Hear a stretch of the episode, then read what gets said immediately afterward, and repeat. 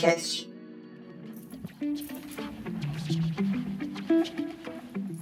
Oi, pessoal, eu sou a Gabi. Pessoal, tudo bem? Meu nome é Tainá e eu também faço parte da Countdown-Cast. E hoje nós vamos falar sobre os Jogos Olímpicos que começam neste mês. Countdown Cast, sua dose de dicas e notícias.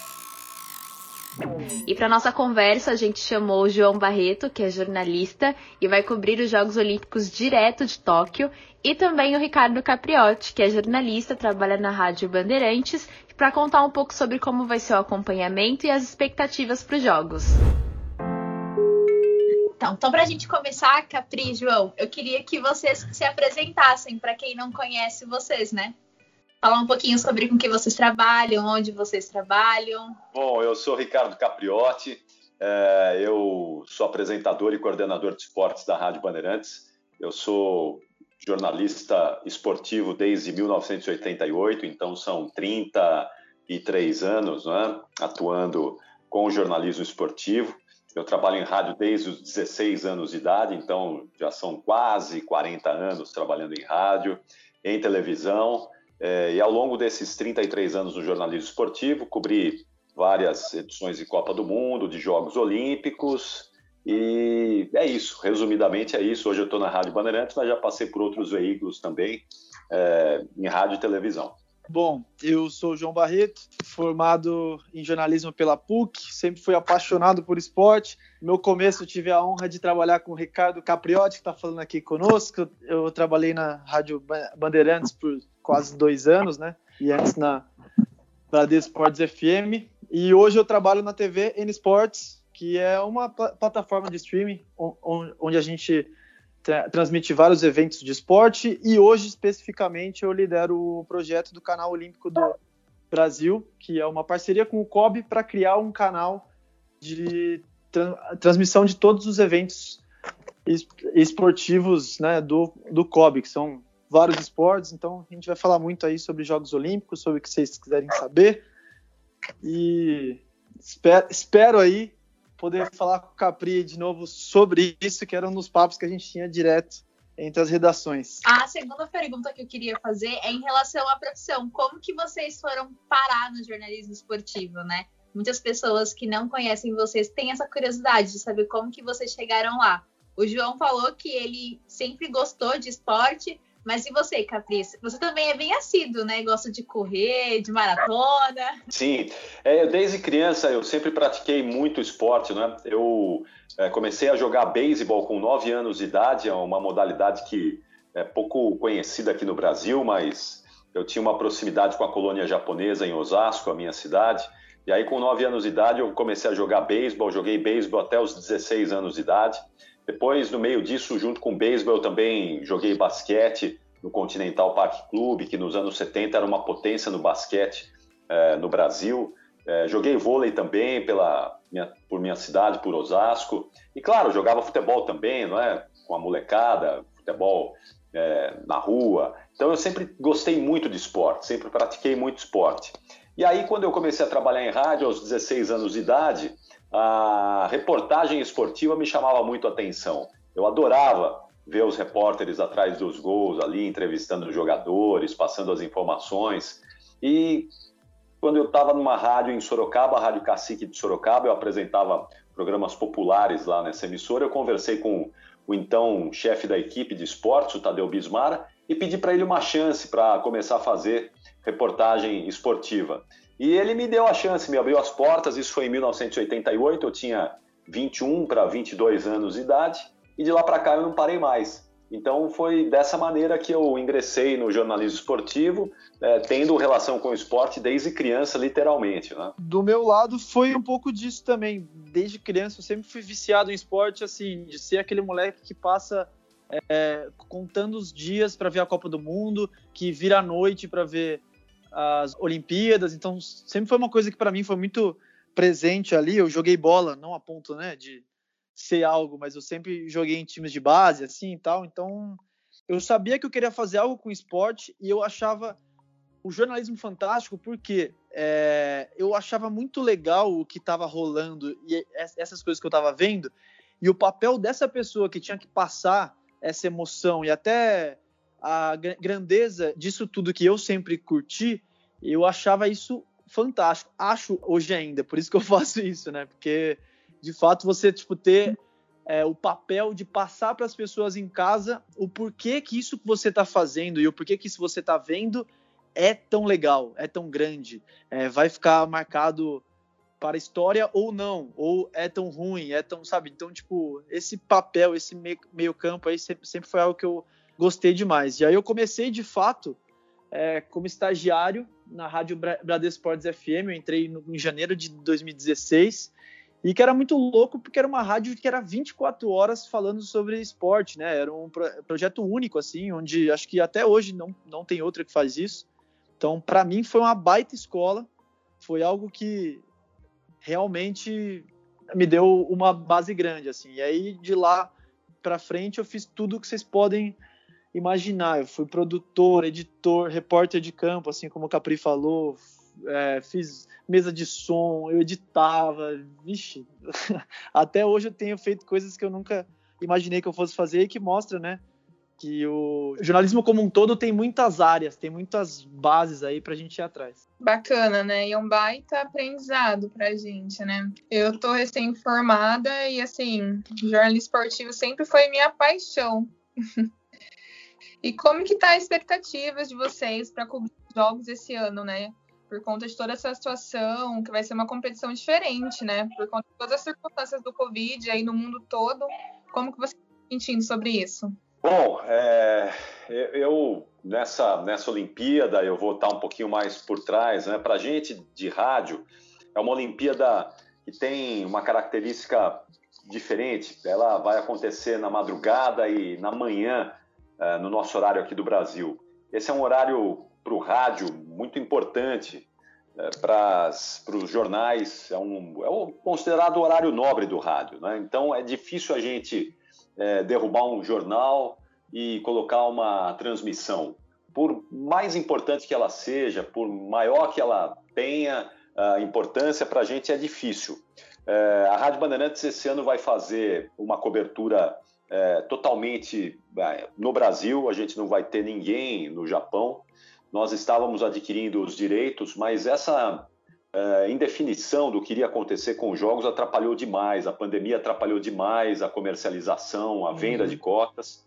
Então a gente teve muita dificuldade, a gente já estava com a compra dos direitos adquirida, a gente chegou a pagar uma boa parte dos direitos de transmissão, mas isso acabou atrapalhando bastante. Então a gente vai fazer uma cobertura aqui é, do Brasil, a gente vai ter é, pessoal dedicado na madrugada e na manhã, né, nas duas semanas do período de competição da Olimpíada, é, a gente vai ter uma equipe trabalhando na madrugada e na manhã, entrando no ar é, constantemente para informar resultados, conquistas, medalhas, enfim, a gente vai fazer uma cobertura aqui no Brasil, mas não vai deixar de informar, o ouvinte não vai deixar de ter a informação do que está acontecendo no Japão. Infelizmente, a Rádio Bandeirantes tem uma tradição muito grande de é, presença de cobertura de Jogos Olímpicos presencial. É, isso é histórico, não é desde sempre. Mas dessa vez, infelizmente, por causa da pandemia, por causa dessa indefinição toda, a gente não vai conseguir estar presente. Mas a cobertura vai ser extensa, vai ser grande, mesmo sendo feita aqui do Brasil. Bom, do meu lado, eu posso falar que assim é um grande privilégio o fato de eu conseguir ir para Tóquio porque a gente vai com o COB, né? Eu, eu tô indo com a missão do país, do Comitê Olímpico do Brasil, para Tóquio e para lá a gente vai produzir um conteúdo com todos os atletas que estarão lá na base conosco. Então eu vou meio que dormir no mesmo hotel que eles, enfim, eu, eu vou estar bem próximo só que ao mesmo tempo, a gente entende que eu sei que isso é um privilégio para poucos, mas vai ser um estilo de jogos muito diferente de tudo que já rolou no mundo. Até para passar um pouco para vocês como a logística do COB foi feita, é, são três é, fases, né? De tanto o protocolo, como tudo que a gente vai precisar que seja feito, são em três fases. Quando você chega lá, tem o governo do Japão e tudo que eles pedem, né, todas as leis de lá e, e tudo que você tem que seguir de acordo com isso.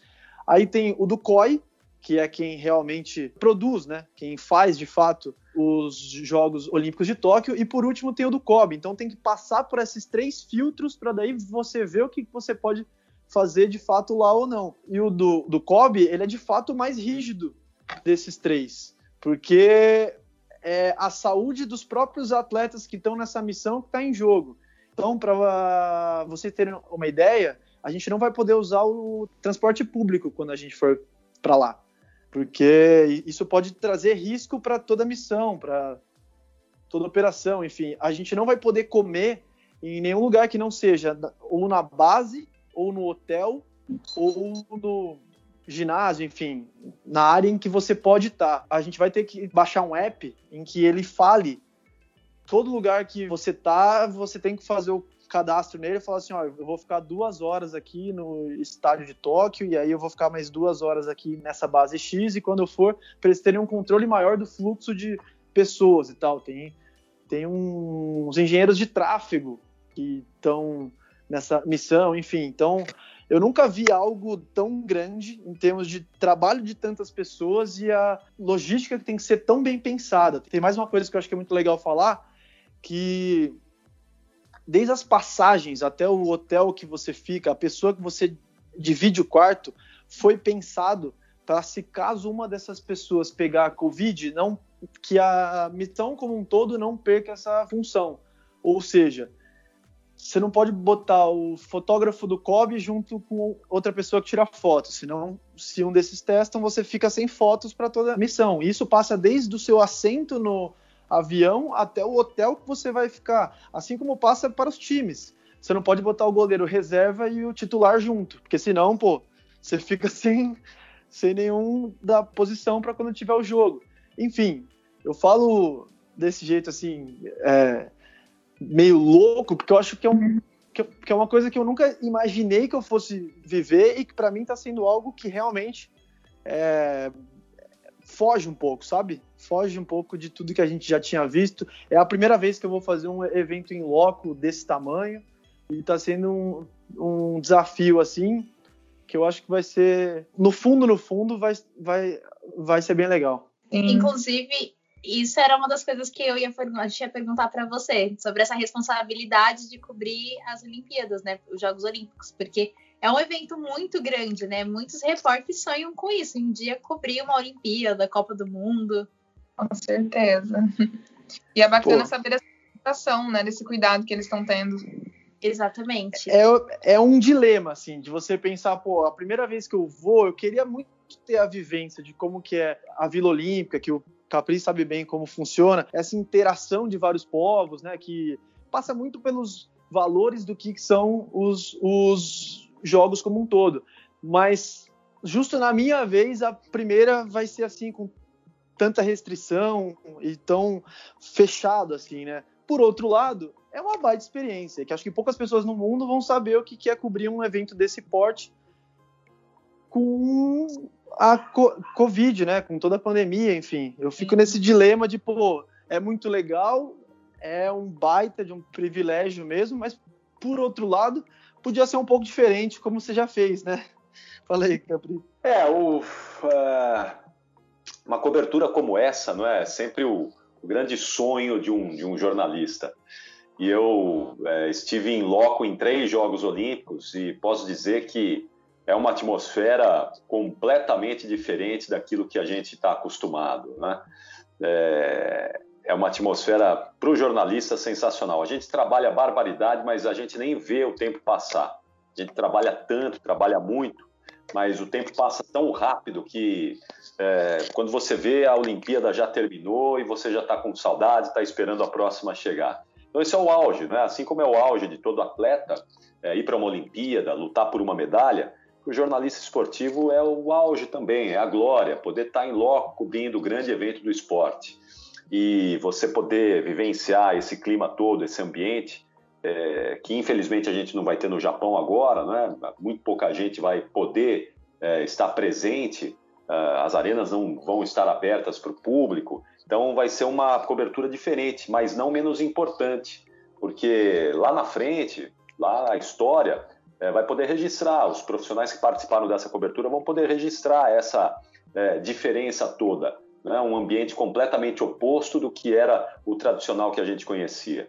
Então é uma grande oportunidade, uma grande chance que o João está tendo e que outros profissionais vão ter também, e que coroa, né? esse é um momento que coroa o trabalho que o jornalista fez ao longo de um ciclo, ao longo de três, quatro anos, para poder levantar a sua medalha pessoal na cobertura de uma Olimpíada. Exatamente, é uma, um grande objetivo e é uma grande responsabilidade ao mesmo tempo. E pegando esse gancho de responsabilidade, como que vocês enxergam a preparação das equipes brasileiras, né? Não só o futebol, mas o vôlei também, ginástica olímpica, é, ginástica rítmica, por exemplo. Como que vocês estão vendo essa preparação? Como as equipes se prepararam? Vocês acham que elas chegam muito forte, fortes para trazer o ouro para o Brasil? Quer, quer que eu comece, Joãozinho, você quer falar? Só falar um pouquinho, então, disso que eu vi nesse último final de semana, Capri, porque assim, é, a gente tá em um período que é muito difícil você cravar quem é que chega forte ou não. Até quem a gente achava que poderia che chegar forte pode ser que não chegue.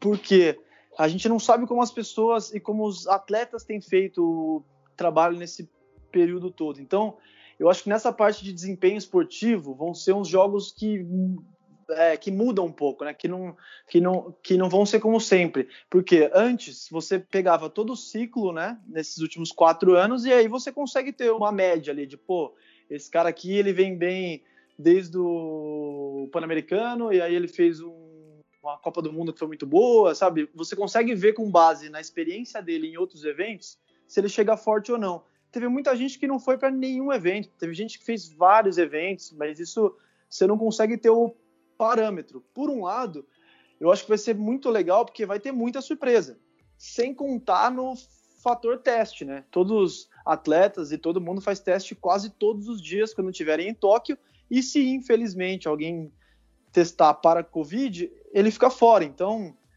tô batendo na madeira aqui, mas se, cara, se chega um sábado, a Simone Biles testa, ela vai ficar fora e aí muda todo o quadro que a gente tinha pensado que seria para ginástica. Então, tá tudo um pouco meio que nebuloso, assim, sabe? A gente não consegue falar muito bem como é que o desempenho esportivo vai ser, mas o que eu achei muito, muito massa que eu tenho visto nesses últimos dias, nesses meses que eu tô perto e indo até o CT e vendo os, os treinos e tal, é que alguns clubes pararam, até por conta do lockdown e tal, só que o time Brasil passou a trazer essas pessoas em que estavam sem clubes para o Rio para que eles treinassem junto e para já criar uma uma vivência de time, sabe? Uma vivência de ser a seleção de fato. E lógico que tem uma baita estrutura montada lá no Parque Olímpico, né? Onde tem os melhores fisioterapeutas, onde tem os melhores técnicos, onde eles têm uns aparelhos de ponta. Então,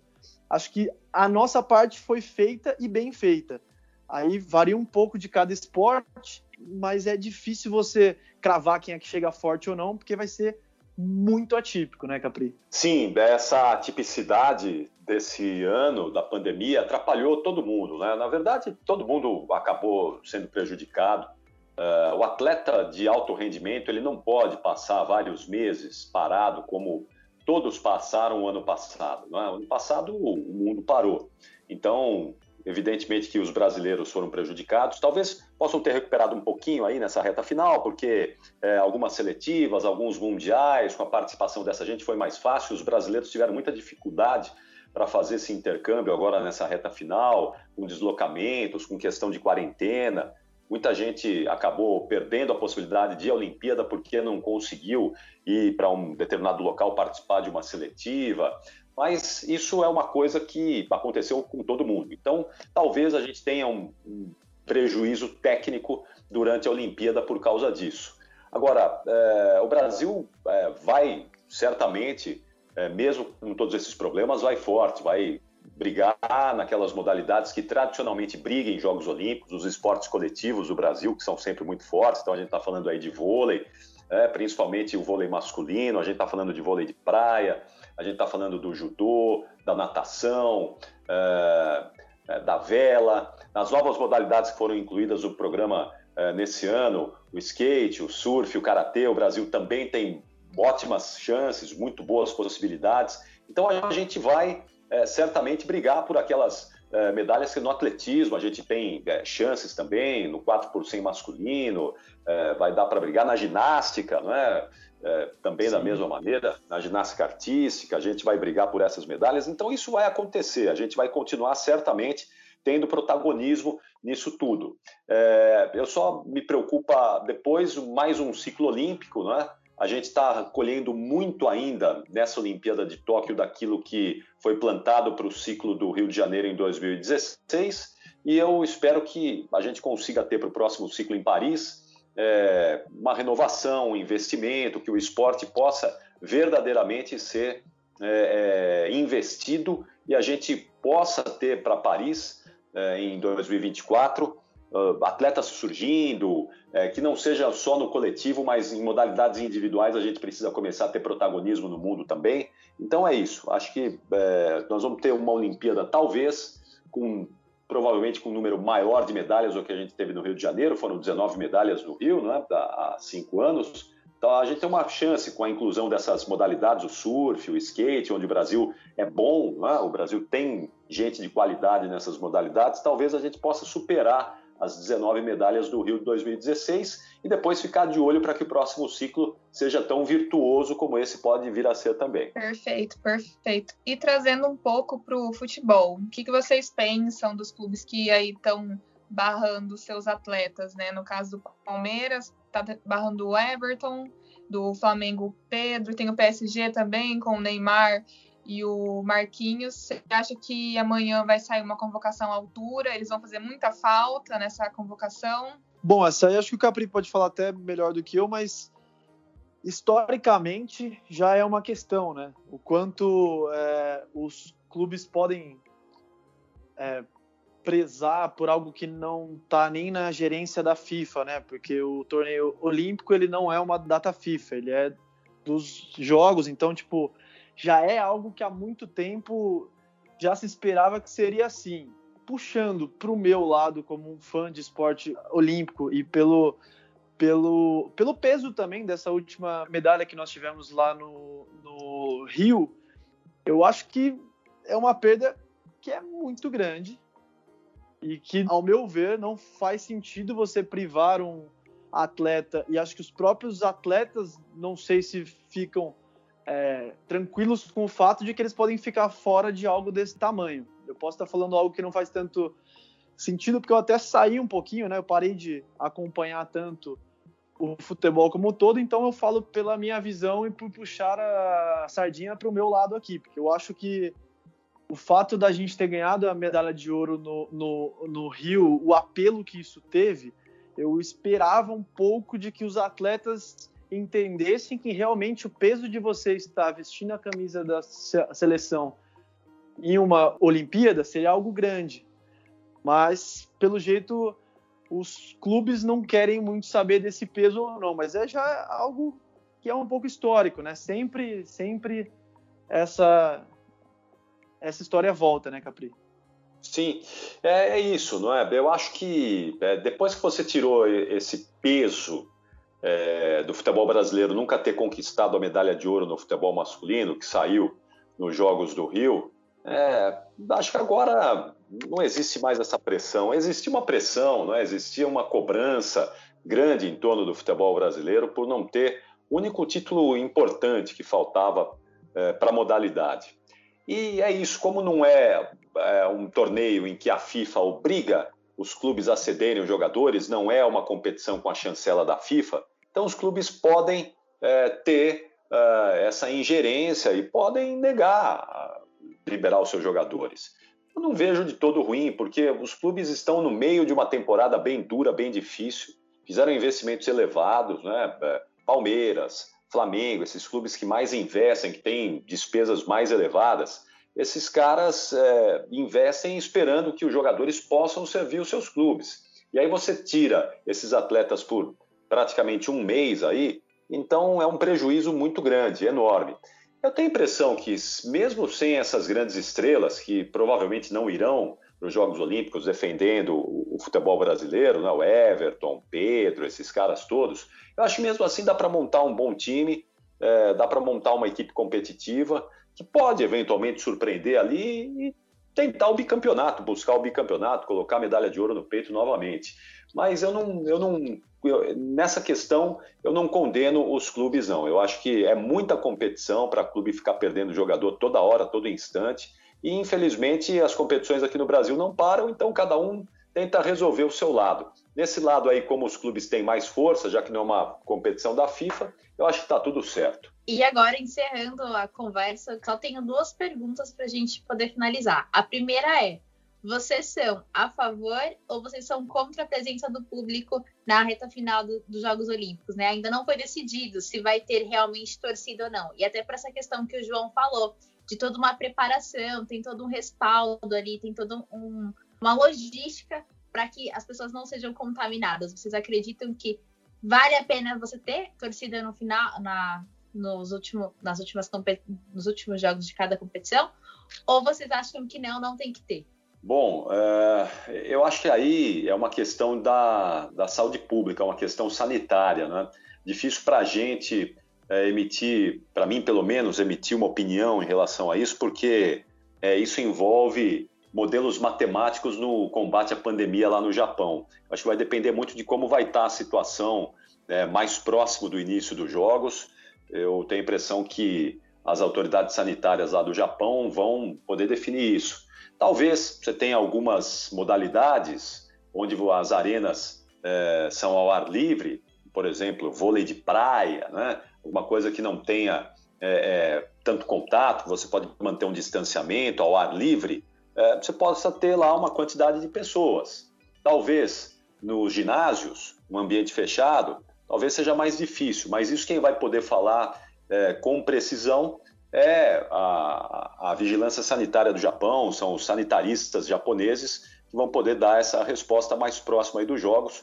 Vamos ver, vamos aguardar, porque jogo, Jogos Olímpicos sem público é um negócio complicado, né? É, é tão legal ter público nas arenas, nos ginásios, nos estádios, nas raias, é uma coisa fantástica, faz parte é, desse clima todo de Olimpíada. Não ter público é um negócio que fica meio broxante, mas não está nas mãos de ninguém, só do vírus e de quem combate o vírus, né? É, eu concordo, eu assino embaixo, Capri. Eu acho que é bem por aí que você falou, e acho que o principal de tudo é que assim. Esses jogos vão ser pautados muito pela área médica. Então, a gente pode ser a favor ou contra, mas o que realmente vai fazer sentido na hora, se pode ter público ou não, se dá para ser um pouco mais flexível nessa questão ou não, vai ser pautado pela área médica que, que pode ter gerência até na parte de desempenho, caso um atleta tenha que ficar fora. É, então, o que eu penso é que sim, é uma pena, a gente queria muito ver, acho que todo mundo queria muito ver, mas por outro lado, mesmo sendo uma pena, é uma chance de celebrar que mesmo nesse mundo caótico que a gente vive e na situação triste que nós estamos, a, a, gente tem a possibilidade, o mundo como um todo, de fazer um evento desse tamanho e que prega valores que são muito importantes para todo mundo. Então, acho que vai nessas duas mãos. Assim, por um lado, vai ser difícil, vai ser um desafio, mas por outro, vai ser um sopro, sabe? Vai ser uma, uma espécie de uma esperança que as pessoas podem ter de que mesmo com tudo isso, acho que dá para fazer algo massa com público ou sem público, acho que o mais importante é que role, sabe? E que aconteça. É, a gente falou sobre a questão do, das equipes, todas meio que entram em desvantagem, né? Porque todas elas tiveram impacto da pandemia. Mas tirando isso, como que tá a real expectativa para você como torcedor mesmo? Não tirando o jornalista, tirando o Ricardo Capriotti que acompanha de perto, está ali dentro da redação. Não, a minha expectativa é sempre muito grande, né? Eu tenho sempre uma paixão enorme por esses atletas, porque ser atleta no Brasil é uma dificuldade enorme, gigantesca. O que esses caras passam, né? A dificuldade que esses atletas passam aqui no Brasil é uma coisa assim absurda. Então eu, eu sou muito fã dos caras, tenho um maior respeito por todos eles. Eu assim tenho uma relação de proximidade com alguns, com alguns atletas eu tenho até uma proximidade um pouco maior, até por causa do trabalho, né? Disso tudo a gente acaba criando uma relação com alguns um pouco mais próxima, então eu vejo como é difícil ser atleta profissional no Brasil, como não há incentivo, como não há respeito, é, como as pessoas só se lembram que existe um atleta quando vai se aproximando de uma Olimpíada. Né? Então eu torço muito por todos eles, torço demais, porque são caras fora da curva, são caras que receberam uma dádiva, que tem um dom e que tem uma dificuldade enorme em colocar esse dom à mostra. E quando conseguem, isso é um, sensacional. Então, quando você vê, por exemplo, um cara não é, é, conquistar uma medalha de ouro numa Olimpíada, um brasileiro, vamos pegar aí na última, sei lá eu quem, aí, um, ah, o Thiago Braz, por exemplo, né, um cara que, pô, é, você conquistar uma medalha de ouro numa Olimpíada, num país que impõe tantas dificuldades, é um negócio muito, muito, muito mais difícil do que um cara que está num país com todos os recursos, com todas as facilidades, com todo o apoio, com todo o incentivo. Então eu espero, torço demais, vou torcer muito pelo Brasil, como sempre, torcer muito por esses atletas que batalharam demais, gente que sofreu. Aí tem gente que vem de carro, tem gente que é, é, fica é, sem ver a família para economizar passagem, tem todo tipo de história inspiradora que esses caras é, colocam adiante de tudo, colocam à frente de tudo para poder disputar uma Olimpíada e brigar por uma medalha. Então eu tenho o maior respeito por todos eles, tenho uma profunda admiração e uma torcida enorme, gigantesca para que a gente possa se emocionar junto com eles no pódio, né? Porque a gente fica, eu pelo menos eu me emociono, me emociono junto, eu fico é, tocado é, porque eu sei a dificuldade que cada um passou para poder estar tá naquele lugar ali, naquele momento. Então, é isso que eu estou esperando para Tóquio agora novamente, né? Ah, felizmente eu já acordo cedo habitualmente, então vou poder continuar acordando cedo para empurrar e torcer o Brasil lá nessa Olimpíada. Agora, João, como é que tá a sua expectativa, João? Tirando o lado jornalista que vai cobrir bem de perto. Ó, vou falar um pouco de cada, então. O meu lado de ser um jornalista que vai para Tóquio é que nesses últimos, pelo menos cinco meses que eu tô convivendo, indo diariamente no CT do time Brasil, é, eu tô com uma expectativa alta e boa, porque realmente eu tô vendo a seriedade do trabalho que vem sendo feito. E aí, como o Capri disse, existem alguns esportes que entraram nesse programa que antes, como a gente não tinha, nos dá uma chance de medalha maior, como o surf, como skate, né? Então, isso acho que agrega muito para o nosso quadro como um todo. E o meu lado de torcida, é... cara, pensa que eu estou nos últimos cinco meses diariamente com todos os atletas. Se em 2016 eu já chorei que nem uma criança quando eu vi o Thiago Braz ganhando ouro, você imagina hoje que eu conheço a história deles, que eu tô vendo o tanto que eles ralam, que eu tô vendo, sabe, com um contexto maior, né, com uma identidade maior com cada um. Então, o meu lado de torcida, assim, é que eu sou muito emocionado. Eu fico, eu, eu fico besta, assim. Eu acho que é só o fato do cara chegar numa final olímpica, isso é muito grande. Ele está entre os 8, 10 maiores do mundo nessa área. Então, a gente não tem a cultura de acompanhar de fato a grandeza do que é ter um atleta olímpico apenas em uma final. As pessoas têm aquela ótica de ficar vendo, pô, o cara ganhou um bronze, né? Que não é o primeiro. Cara, ganhar um bronze quer dizer que, que você é o terceiro melhor do mundo nisso que você se dispõe a fazer. Então, sei lá, a, a gente fala com o médico. Você já viu um médico que está entre os 10 do mundo, que seja, entre os 20 do mundo, que seja? O cara, ele quis ser o que ele quer ser nesse esporte e ele é um dos 10 melhores do mundo. Isso é muito grande. Só que as pessoas não têm essa cultura de olhar para isso e falar, pô, realmente, só de você estar tá numa final, assim, só de você chegar para disputar jogos, você passou por uma baita seletiva de quatro anos. É, tem toda uma história que agora que eu tô vendo essa história de perto, eu tô até com medo, assim, porque eu vou ficar emocionadíssimo com qualquer conquista besta, com qualquer coisa que talvez nem seja tão grande, como eu tô com muito contexto, sabe, com muita identidade, para mim vai ser muito, muito grande. E até falando um pouco sobre o desempenho como um todo, é, eu acho que além do surf e do skate, como eu tinha falado, a gente tem grandes nomes como Isaquias na canoagem, que vem muito bem. Ele ficou morando, acho que desde o começo do ano, se eu não me engano, ele ficou morando em Minas Gerais em Capitólio. Então ele fez um training camp aí de meses e meses e meses. Ele já era um cara que venha em um ciclo bom, então é um cara que eu tenho uma grande expectativa também. A Bia Ferreira, que é do boxe, também é atual campeã mundial de boxe, isso conta muito. A gente tem o próprio Ítalo no surf, como eu tinha dito. O vôlei, a gente não tá com, com uma safra tão boa quanto todos os anos. O feminino tá um pouco mais fraco perto de, do, do, do, do Rio, mas ainda assim, acho que para Paris a, a, gente vai estar tá mais forte, mas o vôlei, o masculino está muito forte. Atual campeão olímpico, então tem muita expectativa aí. A natação, a gente tem o Fratos, que vem fazendo grandes tempos também. A Ana Marcela Cunha, que é das maratonas aquáticas, enfim, tem vários nomes que já estão em alta faz um bom tempo. Então, ter a chance de ver isso aí de perto, de viver isso como um torcedor, né? Porque tem tanto lado que a gente tem como o jornalista, que nada mais é do que contar essa história, mas a gente também vive ela, né? A gente também vai estar tá lá. Então, eu sou isso, eu sou esse torcedor que vai ficar totalmente é, chorão, assim, sabe? Praticamente, né? Como se a gente fosse cobrir o nosso clube do coração, né? É isso, é isso. É exatamente isso. Só que, é, só que você tá numa missão junto com todo o país, a seleção e, tipo, pessoas que você tá vendo diariamente o tanto que sofrem, sabe? Então você meio que se sente parte disso.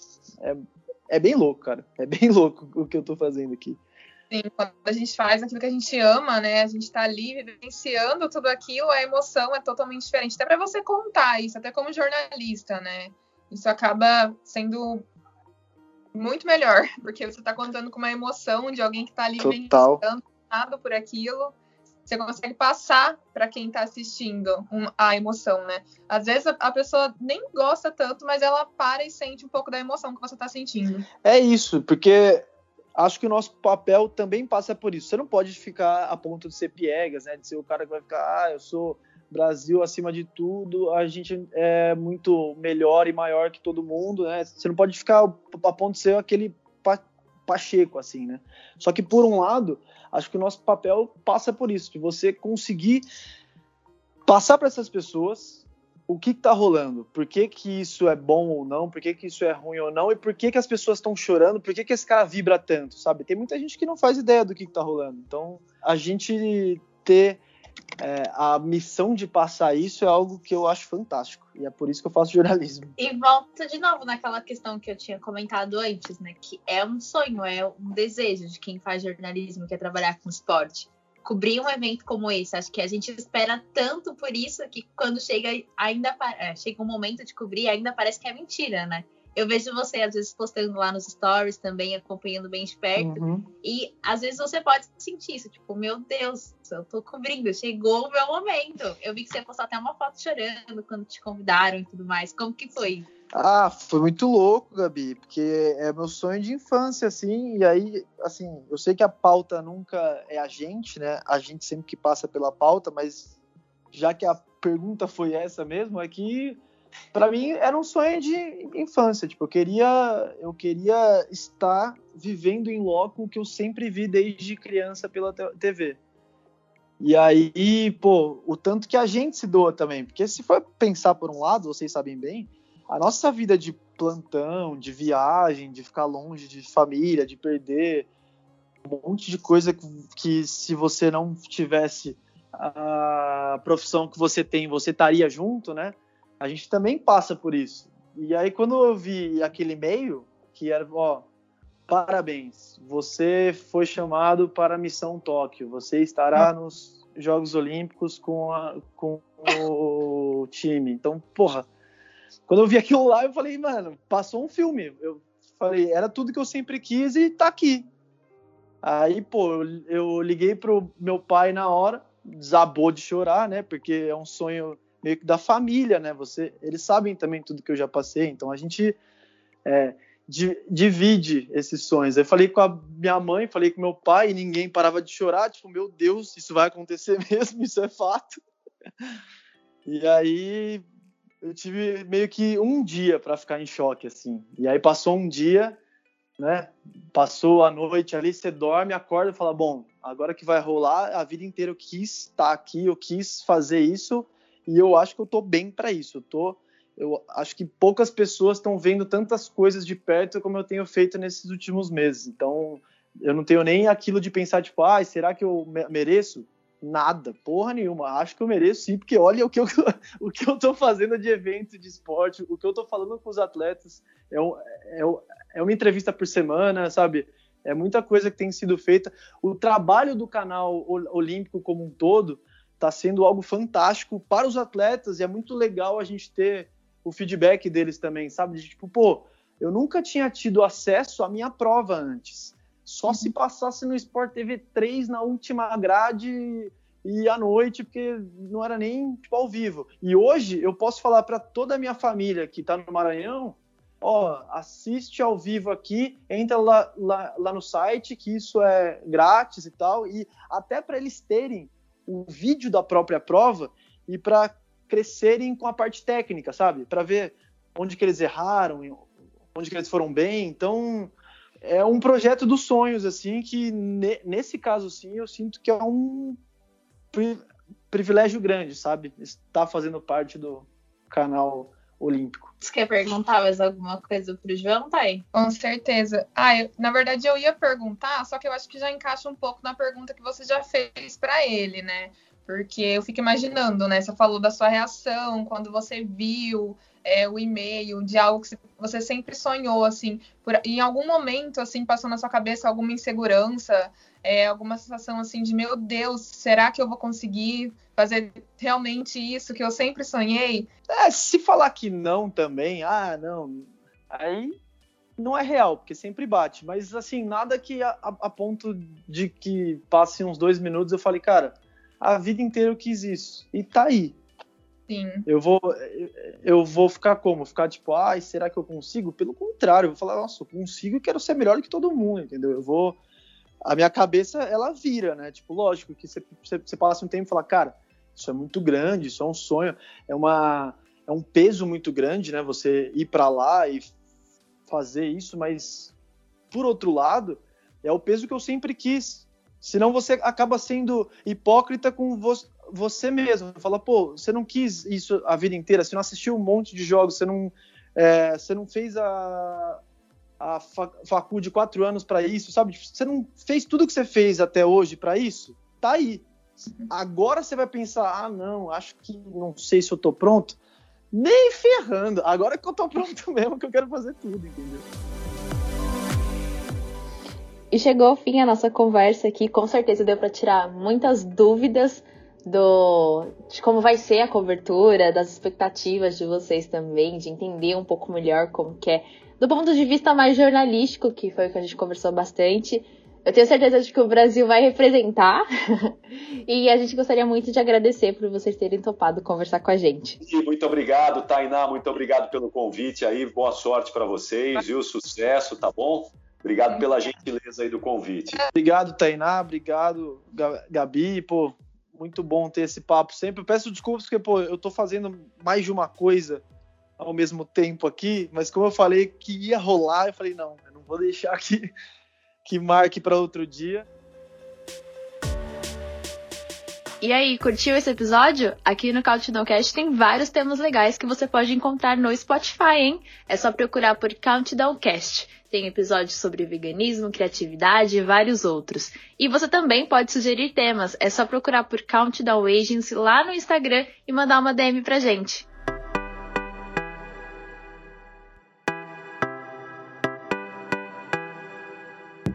Countdown Cast, sua dose de dicas e notícias.